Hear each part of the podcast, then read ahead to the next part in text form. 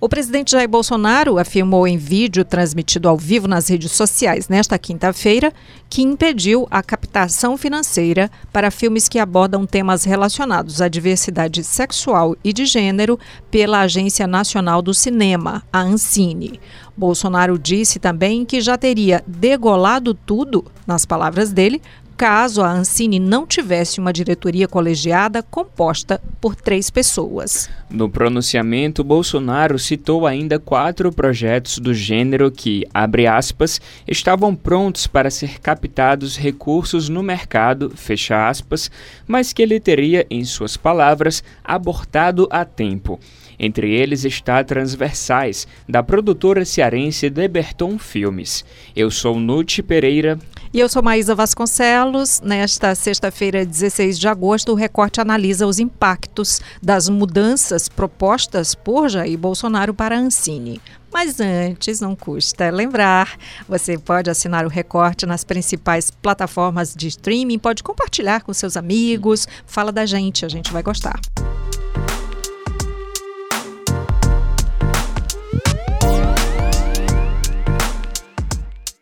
Nós recebemos hoje o editor adjunto do Núcleo de Imagem do Povo, Renato AB, e a repórter do Videarte, Bruna Forte. Sejam muito bem-vindos. Obrigada. Muito obrigado. Bem-vindos.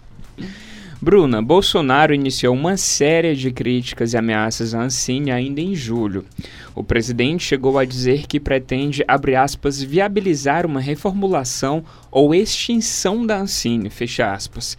Afinal, o que Bolsonaro alega? Bom, Lute, antes de falar o que o Bolsonaro tem dito sobre a Ancine, eu acho que vale fazer uma breve contextualização do que é a Ancine, né? A Ancine é uma agência reguladora criada ainda no governo do Fernando Henrique Cardoso em 2001. É, e ela tem, ela é administrada por quatro diretores, um deles é um diretor-presidente, atualmente é o Cristian de Castro, e outros três diretores que têm mandato fixo e não coincidente, né? E ela foi criada por uma medida provisória. Na época, foram seis meses de trabalho, sete ministros trabalhando nisso e cinco profissionais do cinema, é, enfim, todos pautados na Constituição, junto com a sociedade civil. É, o Bolsonaro tem dito, desde o do evento que marcaram os 200 dias do seu governo, ele tem dito e, e feito uma série de críticas à Ancine, falando que os filmes podem ser podem, podem rodar, podem ser exibidos, ser, ser, lançados, mas que ele não, tem, ele não quer dinheiro público para patrocinar isso daí. São as palavras dele, assim. Constantemente ele fala sobre é, o quanto o dinheiro público não deve estar em filmes que ele não acredita que respondam a uma família, é, é, enfim, tradicional. E aí ele vai falar sobre toda essa questão, começou quando ele começou a citar o filme da Bruna Surfistinha, que é de 2011, salvo engano, enfim, é um filme que já tem algum tempo, e diz que isso não deveria estar nas casas, das famílias. E aí, desde então, ele vem falando bastante da Ancine, sobre a mudança da sede da Ancine, né, do Rio para Brasília, porque ele quer ter a Ancine mais perto dos olhos dele, mas... Ou seja, ele quer ele mesmo aprovar ou desaprovar. Exatamente, sendo que a Ancine é um órgão regulador, por si só, ela não tem, ela não é um órgão de governo, ela é um órgão da sociedade, assim, ela está além de um, de um governo, de um governo momentâneo, assim, né? Dessas, dessas gestões de governo. Ela perderia, então, o status de agência? É, pois é, tem muitas questões envolvidas nisso, mas é isso, ela, tá, ela não está vinculada ao Estado enquanto órgão de Estado, ela é um órgão regulamentador. Então, o Bolsonaro vem fazendo essas críticas, mas tem muita discussão por aí, que é o que, que ele pode fazer ou não, né?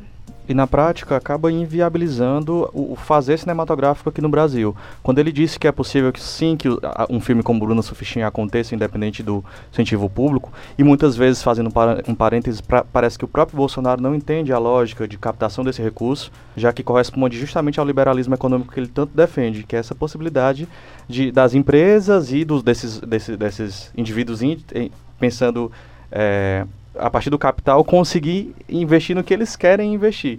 O que acontece é que isso vai acabar inviabilizando muitos dos projetos, porque ao longo desses anos, desses quase 20 anos de Ancine, muita coisa pode ser feita a partir desse, dessa dobradinha que antes não acontecia entre iniciativa privada e os produtores de cinema, que são, sobretudo, artistas e que muitas vezes é, só conseguiam iniciar um projeto porque tinha esse apoio da Ancine, que sempre foi plural, mas que na verdade desde o ano passado está em crise, desde na verdade do início da gestão do Temer, vem vem estando em crise e mais do que nunca parece que está sucumbindo a essa questão que é muito mais política do que econômica e cultural, que é como a Ancine deve ser tratada.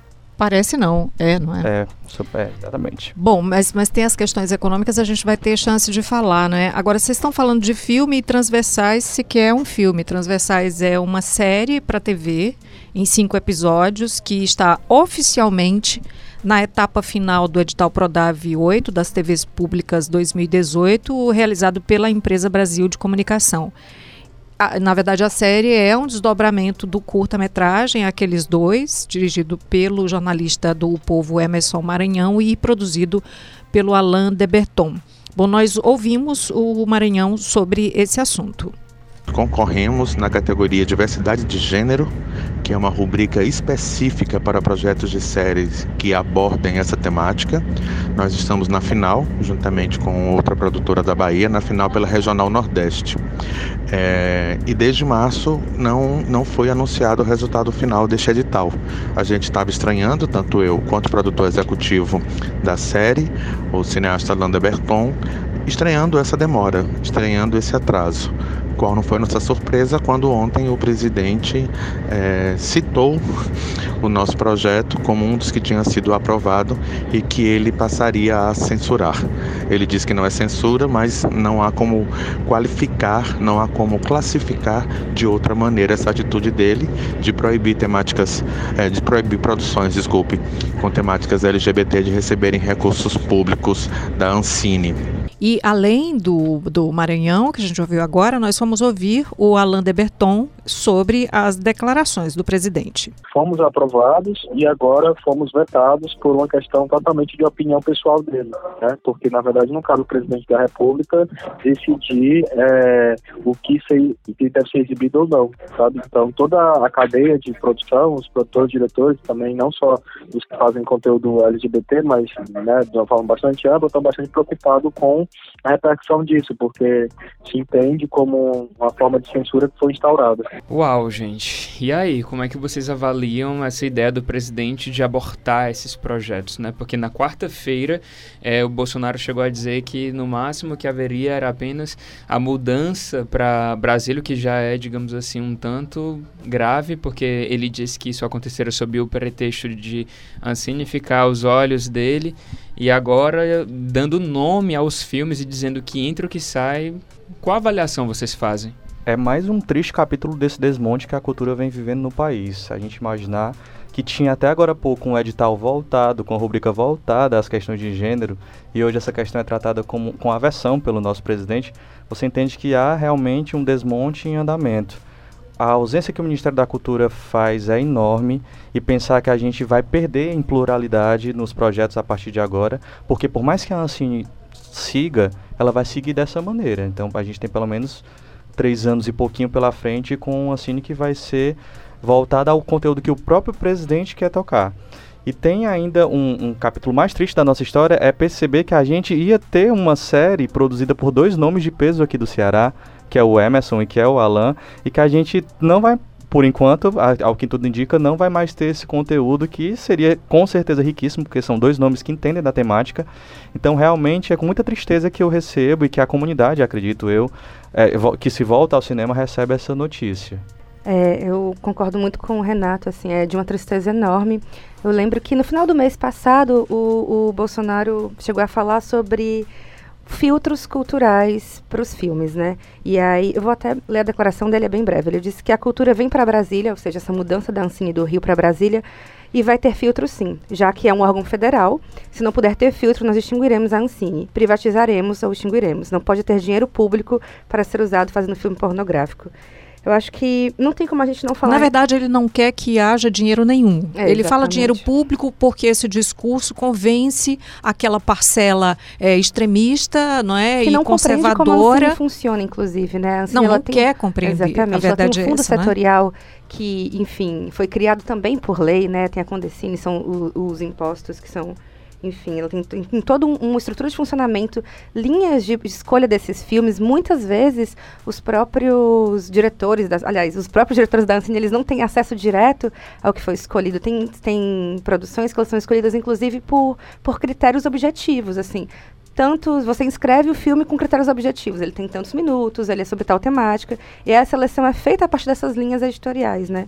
Mas eu acho que não dá pra gente se furtar e pensar sobre, sobre censura, sim, porque o que é um filtro cultural, né? Acho que a gente não pode se furtar de algumas palavras e homofobia filtro é uma delas. cultural é eufemismo para Exatamente. a censura. E assim, homofobia tem uma das palavras que a gente não pode se furtar. É um governo extremamente homofóbico, não é a primeira, não é a segunda, terceira ou segunda declaração do Bolsonaro, que é extremamente homofóbica. Então, filtros culturais para impedir de falar sobre diversidade de gênero, para mim, também é censura. É, tem a- uma nota que a Associação de Produtoras Independentes do Audiovisual Brasileiro lançou hoje, né, em que eles dizem que a perseguição ideo- ideológica que o audiovisual brasileiro vem sofrendo, além de ser infundada e de caráter obscurantista, assola a economia do país atualmente em grave crise e recessão, impactando diretamente o emprego de milhares de pessoas. Então eles trazem, trazem também a questão é, econômica, né? É, e é triste perceber que a, dentro do, desse ambiente da cultura, o cinema era considerado o primo rico. Porque o fundo setorial ele garantia um, uma- um- um girar dessa máquina que o teatro e a dança, por exemplo, nunca conseguiram. Então, o, o momento é de, é de realmente de, de atenção para isso tudo que vai acontecer, porque o impacto vai ser enorme. Você imaginar que o cinema brasileiro já vinha conquistando as salas dos shoppings como vinham conquistando, imaginar que a, a lei de cotas para a TV já está em andamento, então talvez chegue um momento daqui a pouco, o triste momento que as TVs não tenham que exibir de novidade da produção brasileira, porque não vai ter uma novidade em escala como A estava gente tendo já um viu pouco esse filme, né? atrás, já viu, é. E é uma retomada, quando se fala da retomada do cinema brasileiro, a gente está falando o quê? Dos anos 90. Então, Uhum. o cinema brasileiro é- parece estar sempre recomeçando. É, a, gente, viveu um bom momento lá atrás, aí morreu, depois vem novamente no 90 e a gente está caminhando para um São novo. ciclos, né? É. O Renato coloca uma coisa importante, a gente lembrar que a Ancine, ela também fala sobre televisões pagas, sobre telecomunicações. Então, o mercado que, a, que, o, que o audiovisual brasileiro movimenta hoje é de 45 bilhões de dólares por ano. assim. Peraí, a repete. gente tem 45 bilhões de dólares por ano. Então, a gente Uhum. tem um mercado extremamente rentável internacionalmente. Quando a gente pensa Não em é uma brincadeira Não, não de é. quem quer subverter a ordem eh, da família tradicional brasileira. É um negócio. É, inclusive, Inclusive, o próprio Bolsonaro ele chegou a dizer, em uma das, um dos vários vai-e-vens dele, que ele não extinguiria a Ancine por conta que era uma indústria que movimentava muitos empregos no país. É muito estranho porque você não vê um posicionamento claro sobre o que fazer. E o pior de tudo é que quando ele fala em fazer algo, sempre é no sentido de desmoralizar, diminuir, extinguir. Bom, gente, tem eh, desdobramentos disso também em nível estadual, né? Como as mudanças na Ancine afetam o Ceará. Nós ouvimos eh, o repórter do Vida e Arte, João Gabriel Trece, sobre o assunto.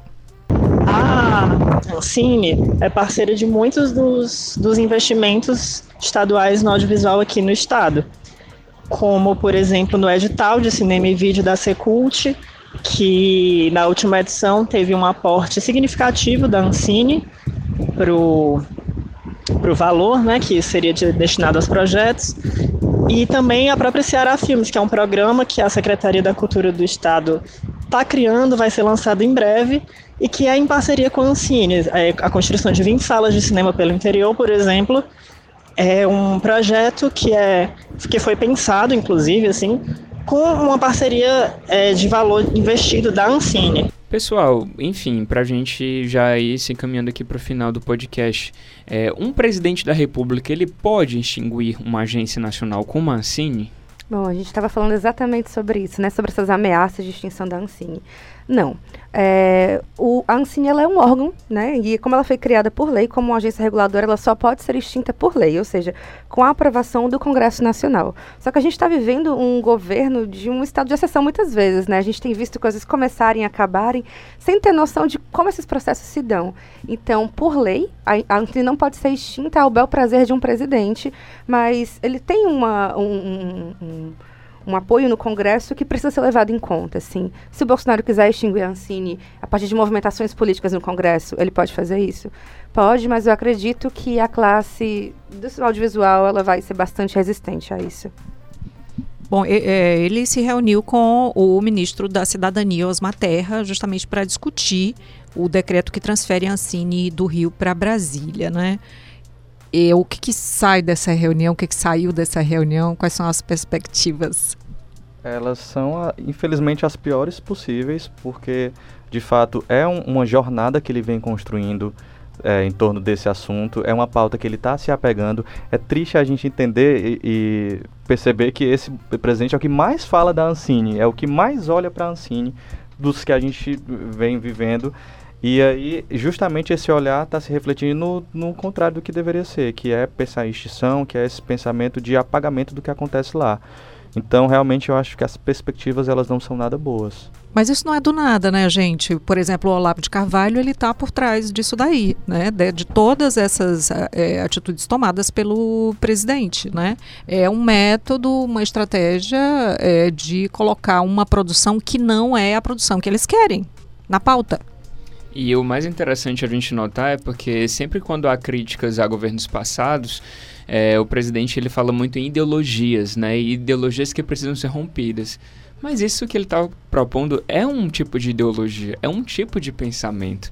E onde fica a pluralidade, a, a divergência de pensamento sobre isso? Né? Tem, um, tem um detalhe que chega a ser bizarro, eu diria, que é que o Alexandre Frota tinha sido designado a olhar para o audiovisual dentro da conjuntura em que ele estava aliado a, Bolsonaro, ele, é, ele seria essa pessoa a olhar. E olha o que aconteceu, o deputado foi expulso do PSL, tudo isso que a gente viu acontecer dessa divergência Obviamente que dois, esses pontos se ligam, não é? É, se, se ligam, porque nem o Alexandre Frota, que vinha com uma série de questões à cultura brasileira, pôde dar conta e aguentar o que estava acontecendo ali.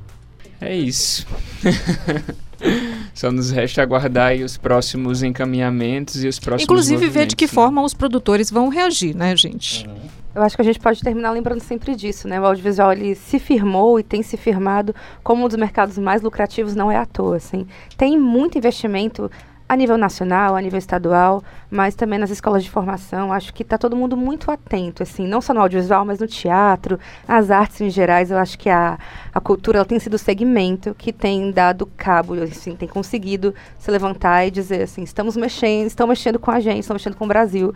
Vamos falar sobre isso, vamos pensar sobre isso acho que, que a gente pode acreditar pelo menos na força do setor de se colocar contra essas alterações, essas mudanças completamente descabidas. Muito obrigada, Renata B. Muito obrigada, Bruna Forte. Obrigado, Obrigado até a próxima. Gente. Roteiro e produção: Bruna Forte e João Gabriel 3. Edição e produção: Bruno Melgácio. Áudio: André Silvestre. Coordenação de produção: Camila de Almeida. Publicação e estratégia digital: João Vitor Duma.